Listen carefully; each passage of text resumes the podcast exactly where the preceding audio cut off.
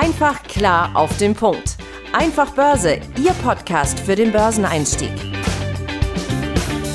Die im Podcast besprochenen Aktien und Fonds stellen keine spezifischen Kauf- oder Anlageempfehlungen dar. Die Moderatoren oder der Verlag haften nicht für etwaige Verluste, die aufgrund der Umsetzung der Gedanken oder Ideen entstehen. Hallo und herzlich willkommen zum Einfach Börse Podcast. Mein Name ist immer noch Tim Temp. Ich begrüße euch äh, hier zu unserer neuen Folge in dieser Woche und mit mir in unserem virtuellen Studio ist natürlich auch mein Münchner Kollege Benjamin Heinrich. Ich grüße dich auch in dieser Woche. Hi Tim, freut mich, dass wir uns wieder zusammenfinden. ja, ich freue mich auch. Freue mich auch, dass ihr da draußen wieder fleißig einschaltet und uns zuhört. Diese Woche haben wir euch ein Thema mitgebracht zum, ähm, ja, zum Thema Dividenden. Ähm, wir haben es natürlich hier in diversen Folgen hier und da schon mal angerissen, ja, bei den meisten Aktien, zumindest bei den qualitativ hochwertigen Aktien, nenne ich es jetzt mal, ähm, gibt es in der Regel eine Dividende. Ähm, aber da gibt es natürlich auch ja, gewisse Irrtümer oder Mythen um dieses Thema Dividende oder Dividendenstrategie. Und da haben wir euch mal fünf Stück diese Woche mitgebracht, ähm, die wir mal ein bisschen aufdröseln wollen, ja, wo wir glauben oder denken, äh, dass da vielleicht noch der ein oder andere äh, ja, Aha-Moment quasi stattfinden kann. Und den wollen wir euch natürlich ermöglichen, hoffentlich. Äh, und hier einfach mal ein paar ja, Gedankenfehler einfach aufräumen oder aufklären, noch ein bisschen mehr in die Tiefe gehen. Ähm, darum soll es heute gehen. Zunächst einmal, ja, Dividendenstrategien gehören mit eigentlich zu den beliebtesten Strategien überhaupt. Ähm, ist auch jetzt relativ egal, bei, bei welchen Investoren, Klientel sozusagen, also egal ob jetzt der kleinere private Anleger oder auch der professionelle, institutionelle, ähm, der dort äh, quasi Dividenden gerne erwirtschaftet oder äh, bekommt. Ja, und entstehen zufolge gehört eigentlich letztendlich alles da im weitesten Sinne zum Thema Dividendenstrategie dazu. Da vielleicht nochmal ein kleiner Exkurs, weil wir sind ja hier bei Einfach Börse. Ähm, was ist überhaupt eine Dividende? Eine Dividende wird oft in der Wirtschaft als ja, Gewinnbeteiligung letztendlich bezeichnet. Das heißt, ähm, das Unternehmen, in das Investoren, wie wir zum Beispiel investieren, äh, in Form zum Beispiel von einer Aktie, ist es am einfachsten eigentlich in der Regel für Private, ja, dann äh, äh, quasi revanchiert sich das Unternehmen, wenn man so will, für das Vertrauen und das Risiko, was der Anleger eingeht, mit einer Gewinnbeteiligung, wenn das Unternehmen entsprechend auch ja, erfolgreich, äh, also mit einem positiven Gewinn äh, dort äh, wirtschaftet und diesen schüttet das dann zum Teil an seine Anleger aus und das ist letztendlich eine Dividende. Ähm, ja, könnt ihr auch gerne nochmal in unsere Folge 10 reinhören. Passives Einkommen mit Aktien, da haben wir das Ganze nochmal ein bisschen mehr aufgedröselt. Aber heute soll es, wie gesagt, um diese ja, Mythen und Irrtümer zum Thema Dividenden gehen und da haben wir uns mal unter anderem äh, Daten von einer Studie von Franklin Templeton, also das ist ein großer ähm, Datenanbieter und ähm, Indizeanbieter, also die bieten auch Produkte Produkte und sowas an, wie ETF zum Beispiel. Ja, und äh, da wollen wir jetzt mal näher einsteigen mit Mythos 1. Richtig, Mythos 1, Dividendenstrategien sind eigentlich alle gleich. Klingt ganz einfach, man wählt eine Reihe renditestarker Aktien aus, stellt sie zu einem Portfolio zusammen und fertig ist der Lack. Jetzt ist natürlich die grundsätzliche Frage, wie genau wähle ich denn diese Aktien aus? Also nur anhand des Ertrags oder sollte ich auch noch auf andere Kriterien gucken, die eventuell eine Rolle spielen? Wie lassen sich denn auch zum Beispiel die Gewichtung der einzelnen Aktien innerhalb des Portfolios am besten bestimmen? Ne? Also gucke ich da auf eine Marktkapitalisierung, gucke ich nach der Rendite oder vollkommen anderen Kriterien, wie schon so oft bei uns und wie eigentlich auch immer an der Börse. Also wenn man mit Börsianern oder mit Juristen redet, dann ist immer die Antwort, kommt drauf an. Es kommt natürlich auch hier genauso davon, äh, darauf an, wie man seine eigenen Bedürfnisse äh, sieht und welche Bedürfnisse man hat. Wir haben das ja hier auch im Podcast schon öfter äh, besprochen, äh, dass der Umstand, dass es keine Allround-Strategie gibt. Also schon allein, weil eben, wie gesagt, jeder eigene Bedürfnisse hat. Aber die Vorstellung, dass alle Dividendenstrategien grundsätzlich gleich sind, ist einigermaßen grob eine Vereinfachung, sage ich jetzt mal freundlich. Ganz genau. Und wir haben euch natürlich auch mal ein paar Zahlen mitgebracht. Wir wissen natürlich Podcast und Zahlen, das ist immer nicht so eine tolle Kombination, aber an der Börse geht es natürlich nicht ganz ohne. Wir wollen es hier quasi auf das Einfachste und Nötigste reduzieren. Und zwar ähm, haben wir aus dieser Studie, ähm, die wir eingangs gesagt hatten, auch ein paar Zahlen mitgebracht. Und da wurde zum Beispiel unterschieden in verschiedenen Zeiträumen. Zum Beispiel wurden da verschiedene Dividendenstrategien gegeneinander quasi ähm, gemessen, gebenchmarkt sozusagen. Und da wurden verschiedene Zeiträume eingenommen. Zum Beispiel, wie viel Performance äh, haben die in fünf Jahren gemacht, in drei, in ein und in sechs Monaten zum Beispiel. Und da wurde jeweils nochmal unterschieden, was hat der beste Fonds abgeliefert an Performance. Dann gibt es Mittelwert, Median und ein schlechtestes Ergebnis. Wir wollen das jetzt gar nicht alles äh, äh, in Einzelnen machen, nur mal kurz aufzeigen, wie krass die Unterschiede sein können, obwohl die Strategie letztendlich ja, ja doch ziemlich ähnlich eigentlich ist, sollte man glauben, aber die Ergebnisse sind dann halt am Ende des Tages unterm Strich doch sehr unterschiedlich. Beispiel auf fünf Jahressicht. Das beste Ergebnis äh, in diesem ähm, Korb von, von äh, Fonds, die dort gegeneinander angetreten sind, hat der beste Fonds fast 56 Prozent ähm, Rendite erwirtschaftet. Der schlechteste hingegen nur 16. Ja? Also einfach mal 40 Prozent Unterschied, was ja schon erheblich ist man denkt, ja gut, fünf Jahre ist ein langer Zeitraum, da kann natürlich eine Abweichung schon deutlich größer sein. Ja, in der Tendenz stimmt das natürlich auch, aber auch auf kurzen Zeiträumen ist das sehr stark. Ja, also die Daten hier sind vom Stichtag äh, 30.06.22, also relativ neu. Ähm, und auch die ersten sechs Monate von diesem Jahr, die ja sehr schwierig waren, ne? auch da wieder. Bestes Ergebnis war minus dreieinhalb Prozent. Schlechtestes war fast bei minus zwölf, also auch um ein Vielfaches schlechter als das beste Ergebnis. Also man sieht, nein, nicht jede Dividendenstrategie ist gleich. Äh, die kann sehr stark abweichen voneinander und das teilweise, obwohl in einem Portfolio äh, oder in eurem Depot die gleichen Aktien sind wie von eurem Kollegen, ja, kann das trotzdem natürlich stark abweichen. Ne? Stichwort Kaufzeitpunkt, Gewichtung in den einzelnen Titeln. Ja, also auch da seht ihr wiederum, da gibt's sehr viel Spielraum und Unterschiede teilweise. Ja, obwohl man nur ein kleines Rädchen ein bisschen dreht. Ja, also dafür wollten wir euch erstmal sensibilisieren. Nein, Dividendenstrategien sind nicht alle gleich und auch da kommt's wieder auf die Details halt eben an. Wie so häufig, der Teufel steckt im Detail. Mythos Nummer zwei ist Dividendenanlagen Anlagen sind nur ein Thema für Profis oder aktive Anleger, nicht aber für ETFs. Unserer Meinung nach ist das eine krasse, äh, die steht im krassen Gegensatz natürlich zu, zu Mythos Nummer eins und ist aber genauso falsch. Also ein aktives Management kann bei einer Dividendenstrategie zwar einen Mehrwert liefern und für manche Anleger auch die richtige Wahl sein. In der Regel ist das Ganze aber einfach mit sehr viel mehr Aufwand verbunden. Also sowohl zeitlichem Aufwand wie aber auch finanziellem Aufwand, weil hatten wir ja auch schon mal in der ähm, Folge zu den aktiven und passiven Fonds beispielsweise besprochen, dass halt aktive Fonds einfach in der Regel teurer sind. Je nach Ausbildung, Wissen, Erwartungen der Fondsmanager, aber auch der Anleger selber, gibt es dann natürlich ebenfalls große Unterschiede bei der Strategieentwicklung und bei der Umsetzung. Und aktive, fundamental ausgerichtete Manager stützen ihre Analyse halt häufig auf drei Finanzaufstellungen eines Unternehmens. Das ist zum einen die Gewinn- und Verlustrechnung, das ist zum anderen die Bilanz und zum dritten die Kapitalflussrechnung. Das Problem für uns private Anleger ist halt einfach, dass wir hier oftmals nicht das notwendige Know-how haben oder auch gar nicht die entsprechenden Ressourcen oder die äh, Zeit für diese aufwendigen Analysen, die so sauber durchzuführen, dass das tatsächlich am Ende für uns ein gutes Ergebnis bringt. Und was auch nicht zwingend notwendig ist, und das wisst ihr auch, wenn ihr uns hier länger hört, ist, dass ähm, ihr praktisch diese Zeit, also diesen diesen Aufwand durchführt. Ne? Also da haben wir in der Folge 19, die Folge David gegen Goliath, ja auch nochmal eine ganze Folge dem Thema gewidmet, wie wir als Privatanleger tatsächlich eben so große Institu institutionelle Investoren tatsächlich, wo wir Vorteile haben. Ja, ganz genau. Und da gehen wir gleich mal rüber zu Mythos 3, den ich mir jetzt hier kralle. Ähm, Oft wird ja unterstellt, umso höher die Dividendenrendite, umso besser. Naja, auf den ersten Blick oder auf den ersten Hören klingt das ja auch total logisch, weil klar, es geht auch um Dividendenstrategie, also will ich ja natürlich möglichst viel davon haben, ist doch klar. Ja, schon, aber auch da wiederum ist es nur die halbe Wahrheit, ähm, denn wo ja viel Licht ist im Sinne von hoher Dividendenrendite, gibt es halt eben auch viel Schatten und darum ist natürlich genau das die Kehrseite äh, der Medaille. Zum einen kann das natürlich dazu führen, dass wir natürlich erstmal eine extreme Konzentration von wenigen Einzeltitel haben, weil in der Regel mit hoher Dividendenrendite gibt's halt nicht so viele Titel, ja, die halt irgendwo, wenn wir von hoher Dividendenrendite sprechen, sagen wir es mal alles über 5, 6 Prozent. Ja, also das ist natürlich schon relativ hoch, äh, wenn man sich das mal überlegt. Ähm, Genau, und da hat man halt entsprechend ein Klumpenrisiko, wenn man sich halt nur auf so ein paar Handvoll äh, ähm, oder vielleicht nur äh, zehn oder fünf Titel, äh, sagen wir mal, konzentriert, hat man natürlich ein relativ großes Klumpenrisiko. Also eine wirklich gute Streuung in verschiedene Branchen, auf verschiedene Player, auf verschiedene Länder ist da per se schon mal eigentlich äh, gar nicht möglich. Ja?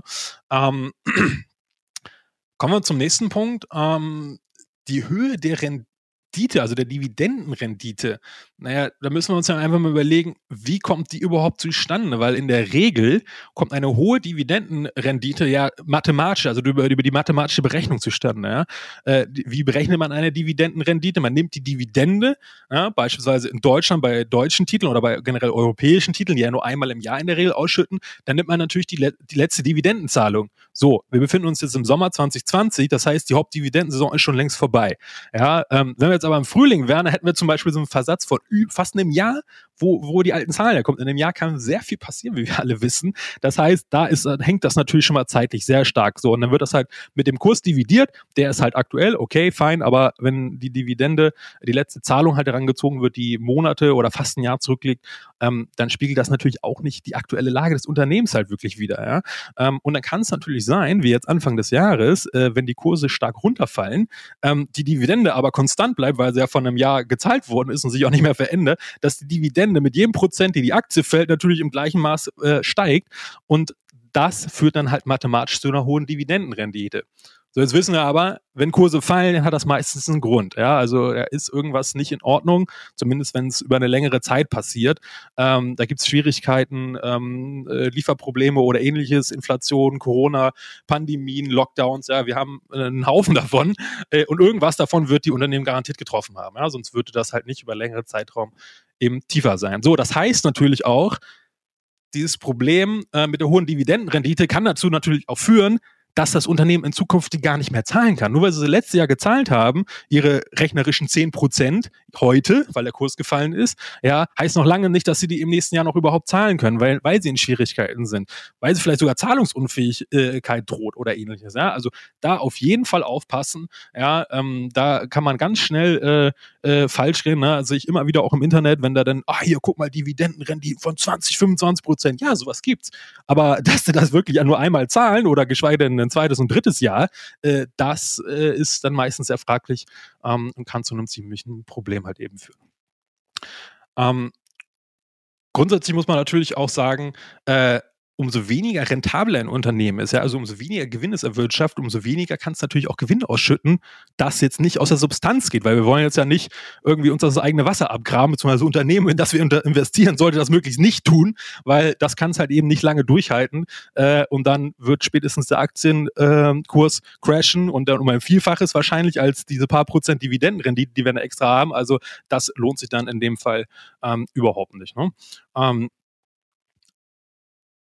genauso ist es natürlich auch, äh, es gibt auch nicht wirklich eine Richtlinie. Ich habe jetzt vorhin gesagt, ja, fünf bis sechs Prozent ist schon mal hoch. Naja, in manchen Branchen kann auch schon ein oder zwei Prozent hoch sein. Ja? Im Technologiesektor zum Beispiel, da bezahlen viele Aktienunternehmen äh, gar keine Dividende. Ja, ähm, da ist es zum Beispiel hoch eher, sag ich mal, Oldschool-Industrietitel oder Banktitel oder sowas, die haben in Tendenz schon mal eine, eine, höhere Dividendenrendite. Also da müssen wir auch mal ein bisschen auf die Verhältnismäßigkeit achten. Was ist denn da so in der Peer Group los? Was ist denn da so der Durchschnitt? Ja, also da auch nochmal der Tipp, schaut euch doch mal an, da gibt's halt keine genaue Faustformel, ab was ist jetzt eine hohe Dividendenrendite oder eine niedrige. Ne? Also auch da lohnt sich auf jeden Fall nochmal ähm, ein genauerer Blick. Ja, grundsätzlich lässt sich natürlich sagen, es sollten halt immer mehrere Faktoren, wie wir es ja schon mehrfach gesagt haben. Ne? Ihr sammelt Puzzleteile, Informationspuzzle zu dem jeweiligen Unternehmen, ja, und ein Faktor könnte die Dividendenrendite sein, wenn ihr darauf aus seid, regelmäßige Ausschüttung zu bekommen. Naja, dann soll die natürlich möglichst hoch sein, klar, aber das Unternehmen muss ja auch gesund und qualitativ hochwertig sein, ein funktionierendes Geschäftsmodell haben. Es muss das auch aus dem freien Cashflow bezahlen können, die Dividende, und im besten Fall auch noch was zum Investieren übrig haben für die Zukunft, weil wir dann, wenn wir da länger drin bleiben wollen, dann wollen wir das natürlich.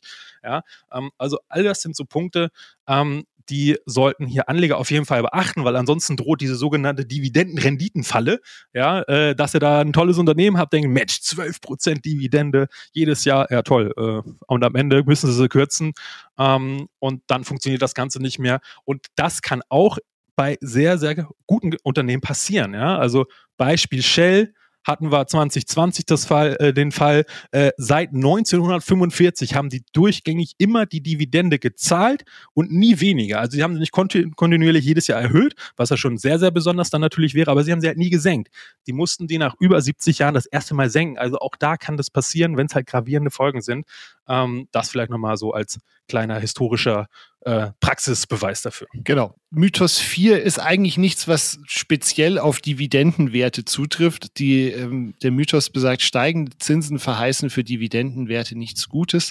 Wir haben das ja auch in der Vergangenheit hier schon ähm, öfter mal aufgedröselt, dass Zinsen tatsächlich eigentlich natürlich per Definition äh, eigentlich für Aktien nichts Gutes sind.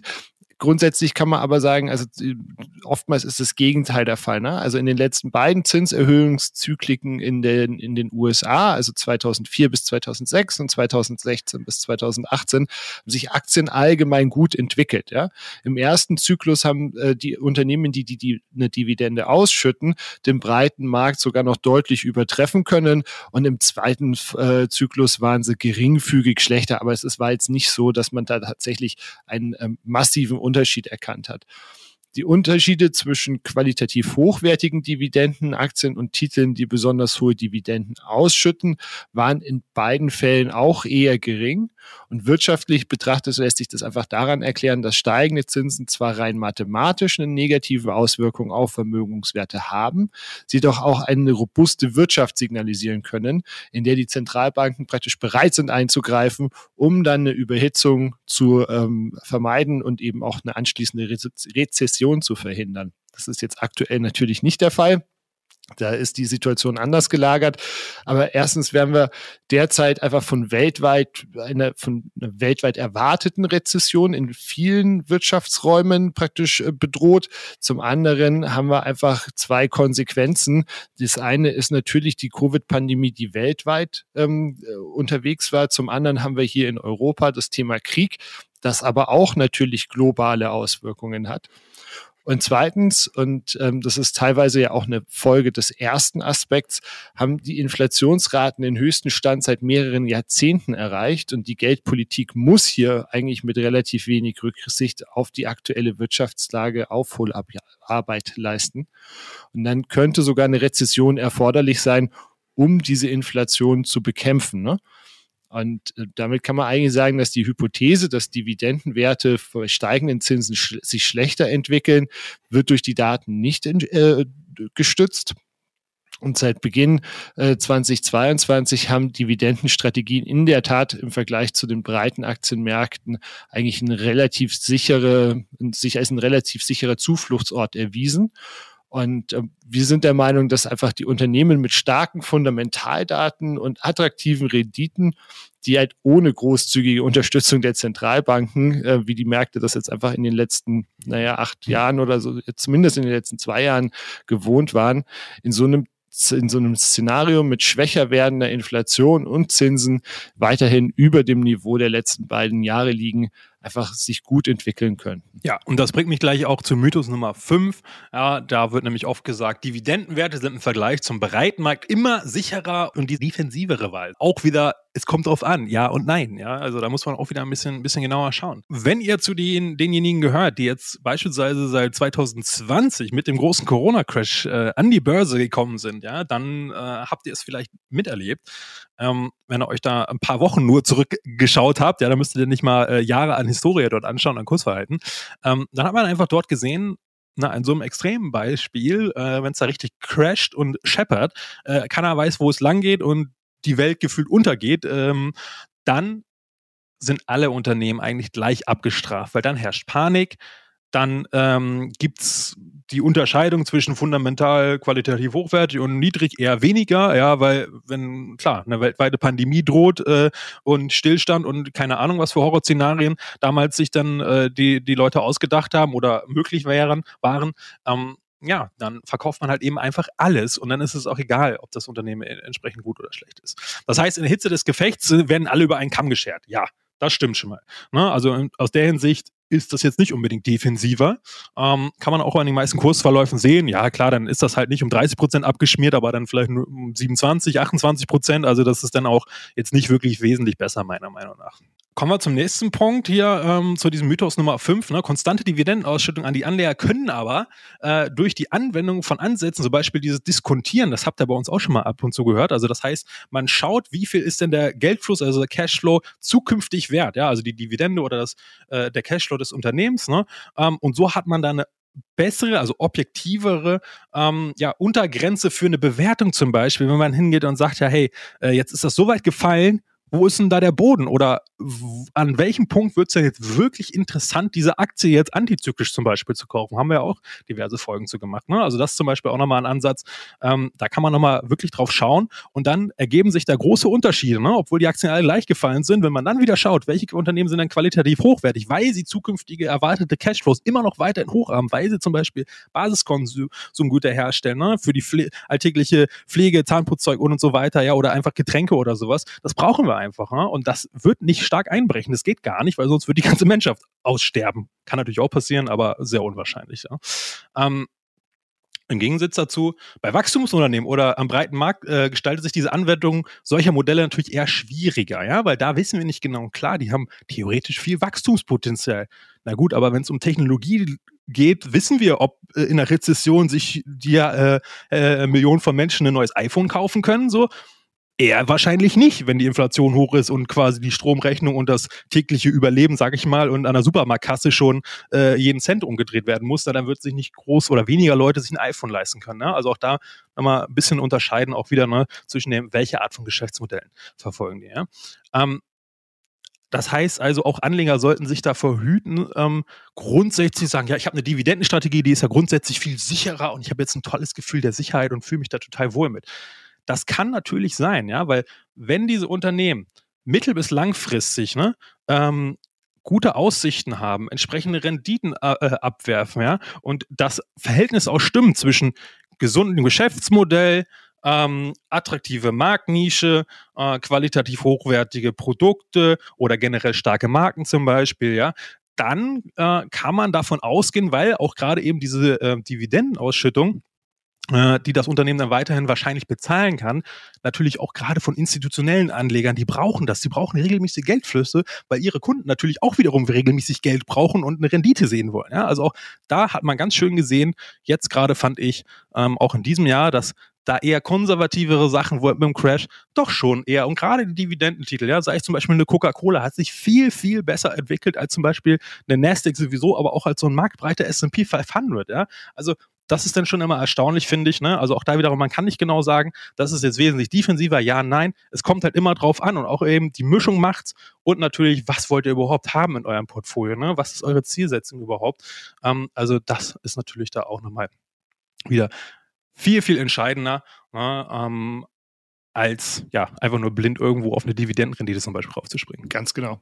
Abschließend können wir also festhalten, es ist nicht egal, in welche Dividendenaktie wir investieren. Natürlich haben Qualitätsunternehmen mit einem langen Track Record, also eben sogenannte Dividendenaristokraten, äh, die sind in der Regel sicherere Zahler als andere Unternehmen. Ja, aber auch da gibt es keine Garantie. Tim hat ja vorher das Beispiel mit Shell schon angebracht. Äh, das ist ein, ein Indiz, aber es ist eben, dann sind wir wieder bei den Puzzleteilen, die wir hier so oft besprechen, es ist nie ähm, eine Garantie. Eine Faustformel für eine relativ sichere Dividende ist, wenn man sich einfach anguckt, ob sich das Unternehmen die Dividende überhaupt leisten kann. Weil auch da hat Tim schon vorher drüber gesprochen, wenn das Unternehmen anfängt, die aus der Substanz zu bezahlen, dann ist das eben nicht unbedingt das, was man haben möchte, sondern das soll ja eben ein, ein Zuckerl sagt man, in Bayern sein, ähm, dass man praktisch bekommt. Und eben das Unternehmen sollte eben diese Dividende aus dem Free Cashflow bezahlen können und idealerweise davon eben von diesem Free Cashflow nicht mehr als 80 Prozent verbrauchen, um so dann eben noch genug Kapital übrig zu haben, um sinnvolle Investitionen für die Zukunft zu tätigen. Ja, da gibt's aber auch, vielleicht nochmal kleiner Einhag am Schluss, fand ich ganz interessant, jetzt auch gerade in den letzten zwei, drei Jahren, da gab's unterschiedlichste Modelle. Ein paar Unternehmen, die waren deutlich drunter, also konnten sich das problemlos leisten, wo das Management aber entschieden hat, Pandemie, Krieg, alles so unsicher. Wir schütten jetzt erstmal gar nichts aus, obwohl wir wissen, unsere Anleger wird das gar nicht gefallen. Äh, aber einfach, weil sie so unsicher sind und wir wissen nicht genau, wir wollen jetzt so viel Cash wie möglich als Reservebank haben, ja, und als Anleger denkt man sich, naja gut, ich kriege jetzt zwar jetzt nicht 2-3% Dividende dieses Jahr, aber will ich langfristig investiert bleiben, dann finde ich doch das Vorgehen eigentlich viel äh, schlauer als ein anderes Management, was hergeht, sagt, wir haben seit 20 Jahren gezahlt, wir wollen die jetzt nicht enttäuschen und ob wir jetzt, jetzt draufzahlen und nächstes Jahr kein neues Werk bauen können oder neue Software einführen können, egal, äh, Hauptsache unsere Anleger sind bedient und wir halten unseren Track Record, ist dann halt eben auch Ermessenssache als Anleger, ob man jetzt unbedingt so einen äh, Anlegerstil oder Unternehmensstil, Führungsstil dort eben besser findet. Ne? Also auch da, wie gesagt, es gibt alles. Schaut euch das am, äh, immer genau an, äh, wie da auch das Management tickt und was die für eine Dividendenpolitik haben. Da steht auch oft, haben die da auch eigene große Bereiche auf ihrer Webseite, wo das auch nochmal genau beschrieben ist, wie die grundsätzlich sowas handhaben. Ne? Genau. Wir bedienen euch aber auf jeden Fall und zwar jede Woche hier mit dem Podcast und ansonsten zwischen, dazwischen auch gerne auf unseren sozialen Netzwerken, also auf Instagram, auf YouTube, auf TikTok. Falls ihr Themenvorschläge, Anregungen oder mal einen Wunsch habt oder eine Frage, schreibt uns auch gerne eine Mail an podcast.einfachbörse.com und dann bleibt mir wieder nur zu sagen, hat wieder Spaß gemacht, Tim. Ich hoffe, ihr konntet was mitnehmen und ich freue mich, wenn wir nächste Woche hier wieder sprechen. Ich sage auch vielen Dank für deine Zeit, Benjamin, und auch für eure Zeit. Ich hoffe, ihr konntet wieder ein bisschen was mitnehmen. Bis nächste Woche. Ciao. Bis dahin. Ciao. Einfach klar auf den Punkt. Einfach Börse, Ihr Podcast für den Börseneinstieg.